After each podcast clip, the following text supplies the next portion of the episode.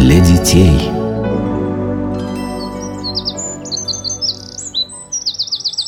Ой, хорошо летом в деревне. Ну где же Иван с Василисой? Куда-то они пропали. Ваня! Василек! Вы где? Нас мама зовет, пойдем Сейчас, подожди, а вдруг она еще снесет? Я хочу посмотреть Вот вы где А что это вы тут делаете? Мама, мама, сейчас наша курица снесла яйцо Да вы что? Вот здорово Скоро будет новый цыпленок А потом он станет курицей? Или петухом А эта курица тоже была цыпленком, да ведь? Конечно И что, она тоже вылупилась из яйца? Откуда же еще? А то яйцо снесла другая курица Ну, конечно, Василиса Ну, перестань задавать глупые вопросы Это не глупые вопросы Если курица появляется из яиц, а яйца появляются из курицы То откуда появилась первая курица? Откуда, откуда? Из первого яйца А откуда тогда взялось первое яйцо? Первое яйцо? Да, вот А правда, мам, ну вот откуда взялось первое яйцо? О, вопрос, что было раньше, курица или яйцо, человечество не может решить все свое существование. Все свое существование? А как тогда началось это существование? Ведь люди из яиц не вылупляются Вот я и Василиса родились у тебя и у папы, правильно? Правильно. Ты родилась у бабушки и дедушки Они у прабабушки и прадедушки А те у своих родителей И так до бесконечности Как это до бесконечности? Ведь с чего-то все началось Правда, мам? Да, все началось с первых людей Адама и Евы С Адама и Евы? Откуда ты знаешь? Тебе что, бабушка рассказала? А ей прабабушка? Нет, я прочитала А что, есть книга, в которой написано, с чего все началось? Есть И называется она Библия Библия? Это что, сказка про Адама и Еву? Нет, это не сказка Библия – это священное писание А почему это писание священное? Священное оно потому, что написано по вдохновению Создателя Адама и Евы и всего мира, Господа Бога. А почему это писание так странно называется? Библия Библия в переводе с греческого языка означает «книги», потому что представляет из себя целое собрание древних священных книг, в которых рассказывается история взаимоотношений человека со своим Создателем от самого начала – то есть от сотворения мира и человека, и до самого конца, то есть до конца существования человека на Земле. Как ты до конца существования человека на Земле? Ведь мы же живем до сих пор Да, но когда-нибудь существование этого мира закончится, и Бог открыл людям, как это произойдет. А когда закончится это существование? А это тайна, которая известна одному Богу. А кто написал эти книги? Адам с Евой? Нет, конечно, их писало много разных авторов на протяжении многих сотен лет, а потом эти книги сложили в одну. Так сначала появился Ветхий, а потом Новый Завет. Ветхий? А что, за сотни лет стал рассыпаться на части? Нет, ну что ты. Просто Ветхий в данном случае значит старый, древний. А Завет – это союз. Союз Бога с человеком. В Ветхом Завете говорится о сложной истории взаимоотношений человека с Богом. А почему сложный? Ну, потому что первые люди, Адам и Ева, когда еще жили в раю, нарушили то, что завещал им Бог, и были за это изгнаны из рая. Вот здесь и начались все сложности. Господь создал человека по своему образу и подобию, поместил его в рай, где не было ни болезни, ни смерти, где была пища в изобилии, где человеку не надо было бояться диких зверей, потому что все звери были ему послушны, где, одним словом, не было никакого зла, и человек жил в мире с Богом. Надо было только не нарушать того, что заповедал им Бог. Он дал тогда людям только одну заповедь – не ешьте плода с дерева познания добра и зла. Но человек, по наущению нечистого духа, который принял образ змея, все-таки нарушил Божью заповедь и съел этот запретный плод. Так первые люди потеряли рай.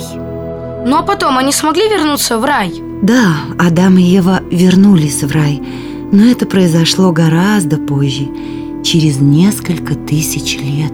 Несколько тысяч лет? Да, через несколько тысяч лет. И об этом говорится уже в Новом Завете. А вся история Ветхого Завета – это стремление Бога вернуть к себе того, кто стал непослушным его сыном. Бог пытался обличать, вразумлять людей, не желающих жить по высшему закону, живущих лишь по своим прихотям. А однажды люди на земле стали вести себя так отвратительно, стали так злы, что Господь затопил всю землю водой, чтобы смыть с нее таких злодеев. Это был всемирный потоп. Спаслась только семья человека по имени Ной, который любил Бога и Бог предупредил его о потопе и велел построить большой корабль, ковчег, и взять туда по паре каждого животного и каждой птицы, чтобы жизнь на земле после потопа возобновилась. Когда Ной строил вдали от морского берега огромный корабль, то люди смеялись над ним, не верили тому, что он говорил им о надвигающемся наказании Божьем. Забывшие Бога люди думали, что Ной сошел с ума – всемирный потоп смыл все живое с земли. Спаслись только те, кто был в Ноевом ковчеге. И когда воды потопа сошли с земли, то семья Ноя вышла из ковчега, став родоначальницей новой человеческой общности. Жизнь на земле началась с белого листа. И все стали после этого хорошими? К сожалению, нет. Люди – потомки Адама и Евы несли в себе совершенный ими грех и поэтому часто склонялись к злу. А как это они несли в себе грех, Адама и Ева? Ведь их потомки его не совершали. Они же не ели плодов запретного дерева. Да, они не ели этих плодов. Но когда это сделали Адам и Ева, то они испортили грехом человеческую природу, которая была совершенна. До этого человек не болел и не умирал, а совершив грех, человек нарушил связь с Богом и стал подвержен болезни и смерти. И все потомки Адама и Евы стали рождаться с этой испорченной природой. И эта врожденная испорченность стала называться первородный грех. Но Бог очень любит людей, как своих детей, и не хочет, чтобы люди погибли – но хочет их спасти. И эта история спасения начинается еще в Ветхом Завете, где говорится о том, как Господь избрал Авраама, праотца избранного Богом народа, который стал впоследствии называться Израиль, как потомки Авраама переселились в Египет, как попали там в рабство к египтянам, как послал Бог к ним пророка Моисея, чтобы тот вывел их из этого рабства. А кто такой пророк? Бог избирает человека, которому он сообщает свою волю, и этот человек передает эту волю всему народу, прорекает ее, поэтому он называется пророк. Так вот, через этого пророка Моисея Бог дал людям уже не одну, а десять заповедей, которые каждый человек должен обязательно соблюдать, чтобы не совершить греха и не отделять себя от Бога еще больше. Господь завещал людям любить Бога, не поклоняться никаким другим ложным богам, уважать своих родителей, не убивать, не воровать, быть верным своим мужьям и женам и не желать того, что принадлежит другому.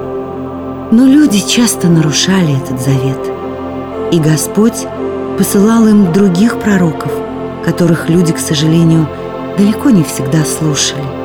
Эти пророки сообщали людям, что настанет день, когда к людям придет Мессия. Мама, а кто это? Мессия значит Спаситель. А от чего этот Спаситель должен спасти? От первородного греха, от смерти. И что, он пришел? Да, он пришел. И это случилось более двух тысяч лет назад. А как это было? Как он пришел? Об этом говорится в Новом Завете. Потому что с момента пришествия Спасителя к людям Богом был дан Новый Завет, заключен новый союз. И началась новая жизнь. А как? Ну как началась эта новая жизнь? Все началось с благой вести. Собственно, Евангелие, часть Нового Завета, в которой рассказывается о земной жизни Спасителя, и переводится с греческого как «благая весть». Если вы хотите, мы можем почитать Евангелие.